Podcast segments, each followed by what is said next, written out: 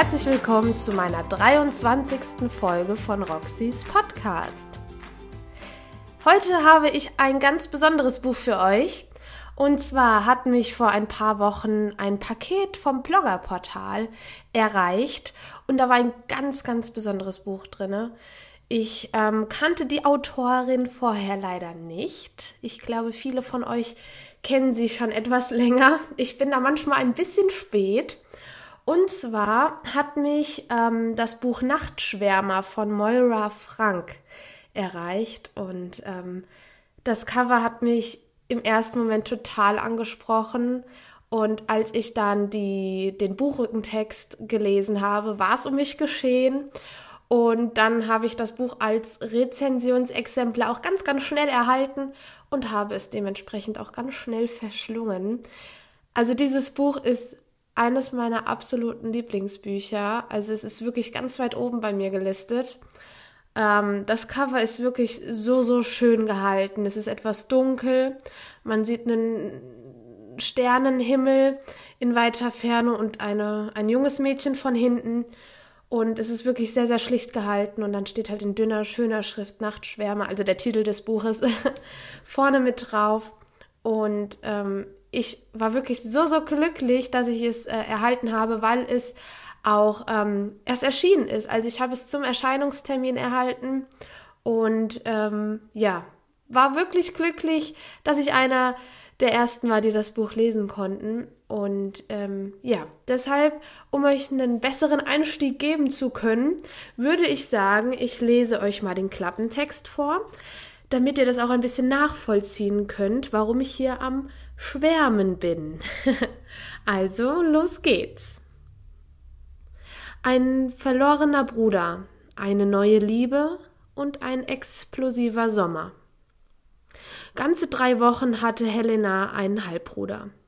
Lukas hat sie auf Facebook gefunden. Sie haben stundenlang telefoniert.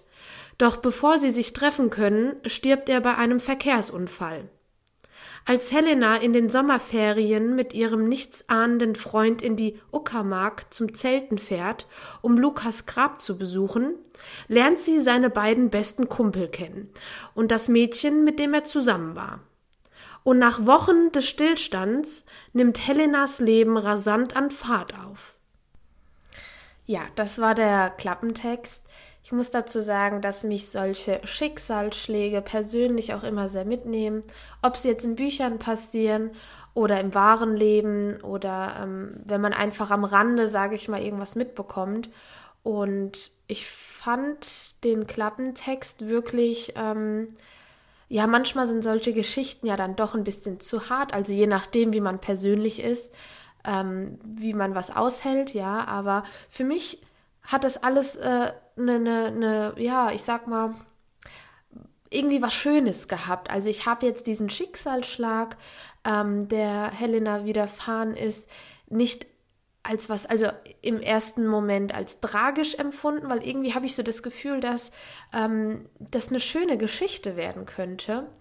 Ich verrate jetzt natürlich nicht, ob ich recht damit behalten habe oder ob es dann doch irgendwie, ähm, was dann dabei passiert ist. Also ich muss ja hier immer sehr, sehr aufpassen, dass ich hier keine Spoiler raushaue. Und ähm, ich hoffe, das ist mir auch noch nie passiert. Also ich habe bisher noch nie eine Rückmeldung bekommen, dass ich irgendwie hier gespoilert habe. Ähm, genau. Und deshalb habe ich mich dann auch letztendlich für das Buch entschieden, ja. Und ähm, am Ende, als ich es gelesen habe, war ich wirklich sehr, sehr glücklich. Also glücklich in dem Sinne, dass ich das Buch gelesen habe. Ja, also ich kann es wirklich nur jedem ans Herzen legen, dieses Buch zu lesen, weil es ähm, wirklich sehr, sehr schön geschrieben ist. Aber zu meinem Fazit kommt es erst später. Ich nehme mir hier schon wieder alles vorweg. Ich werde jetzt einfach mal ein paar Seiten lesen und danach hören wir uns nochmal und ihr bekommt meine Meinung zu dem Buch. Los geht's. Kapitel 1 als mein Halbbruder starb, kauerte ich 90 Kilometer entfernt vor dem Klo und wartete darauf, mich endlich zu übergeben. Ich war schon im Bett gewesen und dann doch nochmal aufgestanden. Ungefähr in dem Moment, als Lukas am anderen Ende von Brandenburg den Reißverschluss seiner Jacke zuzog, die Tür des Gartenhäuschen schloss und seinem Tod entgegenging. Es war nach Mitternacht und niemand außer mir wach. Sogar mein Vater, der oft noch um drei Uhr morgens an seinem Manuskript arbeitete, war früh ins Bett gegangen. Meine Stiefmutter hatte einen tiefen Schlaf und Lilly war auch kein Kindergartenkind mehr. Ich konnte ungestört vor dem Klo darauf warten, dass mein Magen die pürierte Gemüsesuppe vom Abendessen hergab. Ich hatte mich auch nach sechs Jahren nicht daran gewöhnt, wie still der Neubau war. Der Boiler pochte nicht, die Dielen ächzten nicht unter unsichtbaren Schritten, und wenn jemand auf unserer gepflegten Straße gekrölt hätte, hätte ich es durch die doppelt verglasten Fenster nicht mitgekriegt. Ich hörte nur mich selbst ab und an vor Übelkeit stöhnen. In unserer alten Wohnung hätten meine Zähne geklappert. Aber die Fußbodenheizung wärmte mir angenehm die Knie durch den Pyjama. Auf den gepflegten Rasenflächen vor dem Badezimmerfenster lag eine weiße Schicht Märzfrost. Die Rosenbeete meiner Stiefmutter waren mit Tannenschnitt bedeckt und die Büsche mit Filz aus dem Baumarkt umwickelt. In dieser Nacht waren die Straßen im ganzen deutschen Nordosten vereist. Ich wäre gestorben, wenn ich jetzt ohne warme Leggings und Strickpullover vor die Tür gegangen wäre. Mein Kreislauf kriegte es im Winter kaum hin, meine langen Arme und Beine zuverlässig mit Körperwärme zu versorgen. Lukas hingegen war einer dieser Jungen, die nie frieren. Er hatte zum Beispiel betrunken eine Wette eingehen können, bei der er den ganzen Winter über nur Shorts trug, vom Oktober bis in den Februar, ohne sich eine einzige Erkältung zu holen. In dieser Nacht im März trug er, weil die Wette gewonnen war, lange Jeans, einen dünnen Windbreaker über einem Sweatshirt und Chucks, dunkelgrün und mit zu wenig Profil für den gefrorenen Boden auf den Sohlen. Wahrscheinlich zitterte er nicht mal. Vor drei Wochen hatte ich auf Facebook eine Nachricht von einem wildfremden Typen geöffnet, der wissen wollte, ob ich zufällig an der rechten Hand nur vier Finger hätte was er natürlich absolut unmöglich wissen konnte. Er war 18, ging in Prenzlau zur Schule und spielte Fußball in irgendeinem Dorfverein. Sein Profilbild zeigte einen großen, schlachsigen, attraktiven Jungen, der in der verschneiten ostdeutschen Pampa lässig an einem mit Eiszapfen gespickten Brückengeländer lehnte und mir mit einer Dose Vanilla-Cola zuprostete. Blonde Locken, breites Grinsen. Er trug eine, einen dicken Hoodie und Shorts, die knapp auf seine vor Kälte geröteten Knie reichten und vom letzten Sommer braun gebrannte Schienbeine bis an den Bildrand, Bildrand zeigten. Kein super seriöser erster Eindruck. Aber ich hatte mich darauf eingelassen und der wildfremde Typ hatte sich als mein Halbbruder herausgestellt. 17 Jahre Leben mit minimaler Verwandtschaft und null Ahnung. Und plötzlich hatte ich einen Bruder. Ich selbst, nicht irgendein Mensch mit einer total rührenden Story im Internet. Während ich in der Wärme unseres energieeffizienten Neubaus hockte, mein Haar mit einer Hand im Nacken hielt und müde Speichel ins Klo spuckte, ging Lukas in die Kälte den Weg nach Hause. Er war ihn schon hundertmal gelaufen.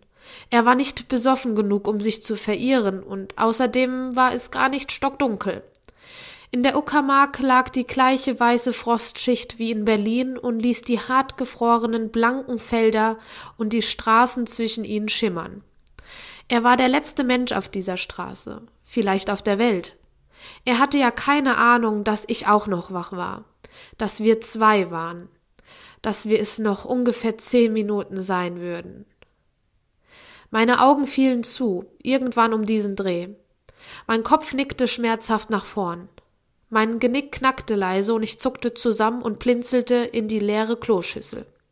Dann rappelte ich mich auf, auf taube Beine, spülte, wusch mir den Mund aus und schlurfte auf mein dunkles Zimmer, an meinem mit Übungsklausuren und Lernheften bedeckten Schreibtisch und der mit sorgfältigen Notizen gefüllten Pinnwand vorbei. Kroch schwerfällig wie eine Sterbenskranke unter die Decke, lauschte. Alles um mich herum war immer noch völlig still. Angeblich spüren es ja manche Leute. Mütter, eineiige Zwillinge, Menschen, die ihr ganzes Leben tief verbunden sind. Es trifft sie auf der Arbeit und auf der Straße und schreckt sie in Schweiß gebadet aus dem Schlaf. Stunden bevor der Anruf aus dem Krankenhaus kommt oder zwei müde Streifenpolizisten an ihre Haustür klingeln. Und obwohl sie hunderte oder manchmal tausende Kilometer weit von, vom Unfallort entfernt waren, wissen sie es schon. Aber ich ahnte nichts. Ich fühlte keine wissenschaftlich unerklärliche, komische Verbindung zwischen uns reißen. Dabei überfiel es mich seit drei Wochen ständig unpassend aus heiterem Himmel, die stromschlagartige Erkenntnis, dass ich jetzt einen Bruder hatte, dieser absolute helle Wahnsinn und dass ich ihn treffen würde und mein ganzes Leben sich dadurch ändern würde. Mein erster Gedanke nach dem Aufwachen war an meinen Bruder und mein letzter, bevor ich einschlief, auch, außer diesmal. In fünf Stunden würde ich aufstehen und die Mathe-Klausur schreiben müssen, von der meine Zulassung zum Abitur abhing. Das nahm mich langsam aber sicher komplett in Beschlag, während ich in meinem stillen Zimmer endlich in unruhigen Schlaf wegdämmerte, dachte ich nicht an Lukas, sondern nur daran, dass ich morgen versagen würde. So, und hier höre ich jetzt auch schon auf zu lesen, denn es passiert sehr, sehr viel in diesem Buch und ich möchte das jetzt erstmal so stehen lassen und ähm, möchte euch die Chance geben, das auf euch wirken zu lassen. Also ich habe eben gerade schon wieder gemerkt, ähm, als ich so diesen, es, es trifft mich halt total, weil ähm, das sind auch genau diese Gedanken, die mich oft beschäftigen. Dieses, ähm, es gibt Leute, die steigen morgens in ihr Auto und freuen sich auf, auf morgen auf, ähm, ja, morgen ähm, gehen wir auf den und den Geburtstag oder heute Abend ähm, sind wir zum Essen verabredet und die kommen nie an, weil sie einen Autounfall haben oder weil irgendwas passiert und ähm, das wird in diesem Buch halt auch beschrieben und deshalb hat mich das Buch auch wirklich sehr, sehr mitgenommen und ich habe eben auch schon wieder gemerkt, ah, wie die Stimme ähm, zittrig wird, weil ähm, es wirklich ein sehr, sehr wichtiges Thema ist und ein sehr, sehr ernstes Thema. Aber in einer ganz tollen Geschichte, sage ich jetzt mal, verpackt. Also toll kann ja jeder für sich anders auslegen, deswegen ist jetzt hier absolut nichts gespoilert. Ähm, ja, also es ist wirklich, ähm, ach, ich, ich bin gerade auch so ein bisschen selber schock, äh, nicht schockiert, aber äh, überrascht, dass mich das jetzt gerade immer noch so mitnimmt, wie als würde ich es gerade zum ersten Mal lesen. ja, also ähm, deshalb ist es wirklich ähm, ein wunder, wunderschönes Buch.